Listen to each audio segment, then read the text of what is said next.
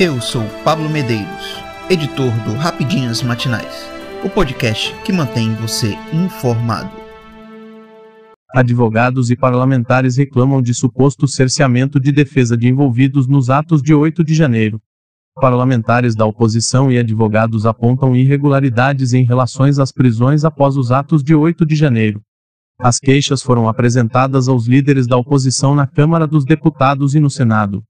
O deputado federal Marcel Van Etten Novo Henriense ressaltou a importância de os advogados terem suas prerrogativas respeitadas. Conforme reza a lei, a nossa Constituição, a ser representado por advogados que tenham também suas prerrogativas devidamente respeitadas.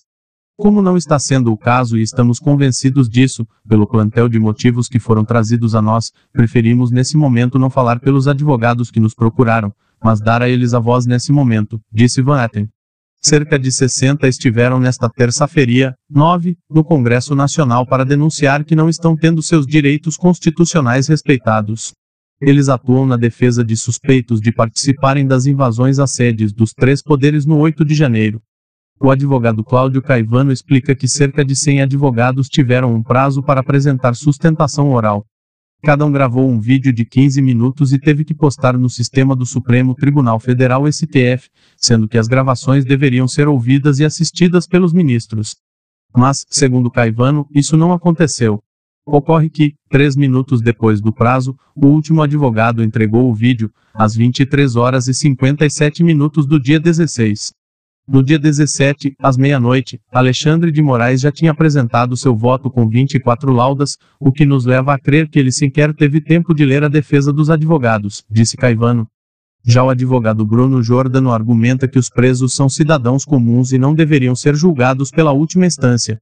Isso é muito grave e peculiar em um processo que tem como base a democracia. O devido processo legal precisa ser preservado. Essa casa, o Senado, a Câmara, que tem a competência de preservar, acredito que gostariam de ver suas leis sendo preservadas, disse Jordano. Câmara deve votar nesta quarta projeto que fatia PL das fake news em meio à pressão do Telegram. A Câmara dos Deputados deve votar, nesta quarta-feira, 10, o requerimento de urgência para a proposta que tende a fatiar o projeto de lei 2630-2020, conhecido como PL das fake news. A ação, inclusive, conta com o apoio do relator do texto inicial, Orlando Silva Pitoguincipe, que mostrou-se favorável à iniciativa em entrevista ao site Jovem Pan, já que o texto inicial era amplo e dificultava o consenso entre os parlamentares. Apoio o requerimento. Se pudermos avançar nos temas ligados pelo PL 2630, que avancemos, pontuou. A ideia é acelerar a tramitação de um projeto da deputada Jandira Feglialípico, RJ, UPL 2370, de 2019, e pautar a remuneração de conteúdo jornalístico, além do pagamento de direitos autorais nas plataformas digitais. Na prática, a ação desmembra dois dos principais pontos levantados pelo PL das fake news e abre a possibilidade de outros temas serem tramitados e debatidos de maneira isolada.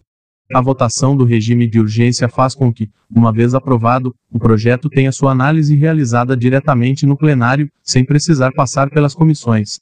Segundo apurou a reportagem, a cúpula da casa pretende analisar o mérito somente na próxima semana. A tentativa dos parlamentares em dissecar e debater ponto a ponto do projeto da Lei Brasileira de Liberdade, Responsabilidade e Transparência na Internet PL 2630-2020 ocorre após forte pressão das Big Techs, que passaram a espalhar em suas plataformas conteúdos contrários à aprovação da medida. Nesta terça-feira, como a Jovem Pan mostrou, o Telegram disparou uma mensagem aos usuários cadastrados no aplicativo em que ameaça encerrar as suas atividades no país caso uma possível regulamentação seja aprovada no Congresso. No início da publicação, o aplicativo de mensagens instantâneas afirma que a democracia está sob ataque no Brasil e acusa o texto de relatoria de Orlando Silva de promover poderes de censura sem supervisão judicial prévia. Para os direitos humanos fundamentais, esse projeto de lei é uma das legislações mais perigosas já consideradas no Brasil. Os brasileiros merecem uma internet livre e um futuro livre, conclui trecho da publicação que, até o início da tarde, já havia sido lido por mais de 134 mil pessoas. O mundo político repercutiu a ação do Telegram após o ministro-chefe da Secretaria de Comunicação Social, Paulo Pimenta, ir às redes sociais e acusar o Telegram de desrespeito com as leis brasileiras. Segundo Pimenta, o aplicativo utiliza sua plataforma para fazer publicidade mentirosa contra o PL 2630. As medidas legais serão tomadas. Empresa estrangeira nenhuma é maior que a soberania do nosso país, considerou. O líder do governo no Senado, Randolph Rodrigues Rende, também considerou abusivo o disparo de mensagens realizados pela empresa. As plataformas seguem usando seu alcance para agir contra o interesse público.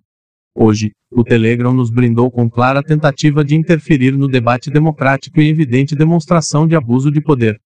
Esses abusos deixam escancarado porque a regulação é necessária, disse o parlamentar. Após as mensagens serem disparadas, o Ministério Público Federal MPF cobrou por explicações do aplicativo e solicitou da empresa os nomes e endereços eletrônicos dos responsáveis pela criação da mensagem, bem como sua disseminação, para entender se o Telegram compartilhou o posicionamento de maneira exclusiva ou se houve a possibilidade de uma fala contraditória. Na última semana, foi a vez do Google e da Meta responsável pelo Facebook, Instagram e WhatsApp realizarem uma ofensiva contra o PL das fake news. O Google, por exemplo, publicou em sua Homepage, principal buscador da internet brasileira, um manifesto com críticas ao projeto. Na visão das gigantes de tecnologia, o PL das fake news pioraria a internet para os internautas e poderia aumentar a confusão sobre o que é verdade ou mentira no ambiente virtual. A prática levou o Conselho Administrativo de Defesa Econômica CAD a abrir uma investigação contra as empresas por suposto abuso das posições dominantes. Em paralelo às decisões da Câmara dos Deputados e às pressões realizadas pelas Big Techs, o Supremo Tribunal Federal STF se organiza para delimitar os parâmetros que podem balizar a atuação das gigantes de tecnologia. Isso porque a presidente do Supremo Tribunal Federal STF, ministra Rosa Weber, agendou para o próximo dia 17 a análise de uma das ações que tratam do Marco Civil da Internet. Na próxima semana, será analisado pelos ministros a responsabilização das redes sociais na propagação de mensagens que atacam a democracia em trecho que detalha direitos e deveres sobre o uso da internet no país. O agendamento ocorre após o ministro Dias Toffoli, que relata uma das ações que envolvem o tema, liberar o processo para discussão. Com a indefinição no Congresso Nacional sobre a questão, é esperado que o Supremo se posicione e delimite a constitucionalidade dos posicionamentos recentes das Big Techs. Eles parlamentares têm o direito de não querer decidir. Nós aqui no Judiciário não temos esse direito. Temos que decidir porque temos vidas, pessoas e partes que estão requerendo seus direitos ou seus pretensos direitos, e temos que julgar e decidir. Eventualmente, se o parlamento regular a matéria, nós vamos enfrentá-la já também à luz do direito novo, ratificou Toffoli durante audiência pública em março deste ano. Ministros procuram senadores para tentar reverter revogação de decretos de Lula sobre o marco do saneamento. Os ministros Alexandre Padilha, das Relações Institucionais, Rui Costa, da Casa Civil, e Jader Filho, das Cidades, foram ao Senado para conversar com o presidente da Casa, Rodrigo Pacheco PSDMG, para defender os decretos do presidente Lula que alteram o marco do saneamento. Como Pacheco estava em agenda, ele não recebeu os ministros, que foram ao gabinete da liderança do governo para falar com líderes da base sobre a votação do projeto que derruba partes do decreto. A intenção do governo é que o projeto de decreto legislativo aprovado pela Câmara dos Deputados na semana passada não seja analisado pelos senadores no plenário. O senador Randolph Rodrigues Rendiat disse que não houve tempo hábil para debater a matéria, mas que o Senado tem.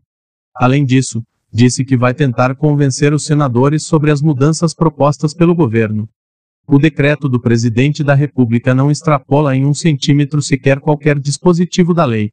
Eu quero debater com os colegas senadores para saber onde houve algum excesso da parte do presidente. A revogação desses decretos significa, a essa altura, um prejuízo concreto para 1.131 municípios do Brasil. 30% dos municípios correm o risco de não receber recursos públicos para obras de saneamento, disse Randolph. O líder do governo no Senado, Jax Wagner Peteba, e os ministros Rui Costa e Jader Filho ficaram com a atribuição de sensibilizar senadores sobre a importância dos decretos de Lula, o que, segundo aliados, não foi feito na Câmara. Jax disse não sentir clima de insatisfação no Senado, o que pode facilitar a manutenção dos decretos. Mesmo que haja um clima de insatisfação, eu entendo que não deveria derramá-lo sobre matéria tão importante como a questão do saneamento. Temos milhões de brasileiros que não têm ainda nada. Entendo que o decreto amplia as formas de investimento privado e público, não restringe, abre um leque muito maior.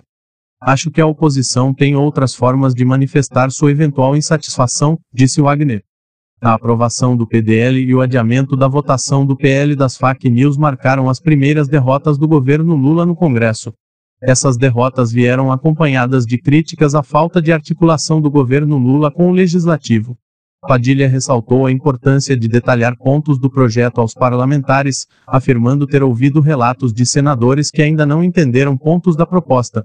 Os ministros agendarão a mesma conversa com a oposição.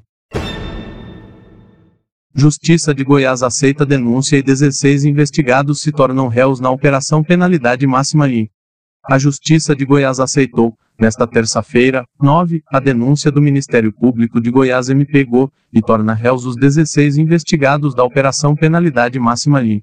A ação investiga uma possível manipulação de resultados em 13 partidas de futebol, 8 do Campeonato Brasileiro da Série de 2022, uma da Série B de 2022 e 4 de campeonatos estaduais realizados em 2023. Entre os réus, está o zagueiro Eduardo Baverman, que foi afastado do Santos por conta denúncia.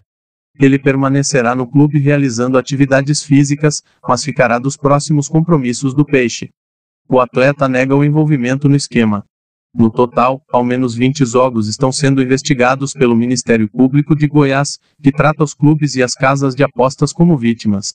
Os casos investigados envolvem apostas por lances específicos, como cartões amarelos e vermelhos, além de pênaltis.